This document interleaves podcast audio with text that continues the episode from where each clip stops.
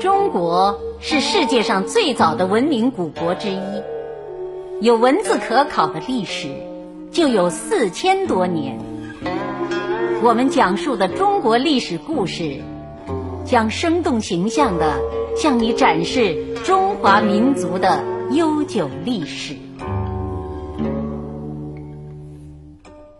本集讲述的是春秋时期的故事。周平王将都城东迁到洛邑以后，周朝叫东周。东周又分春秋和战国两个时期。公元前七百七十年到公元前四百七十六年，约三百年为春秋时期。公元前四百七十五年到公元前二百二十一年，秦始皇统一中原的。约两百五十年为战国时期。春秋是我国历史上大动荡、大变革的时期。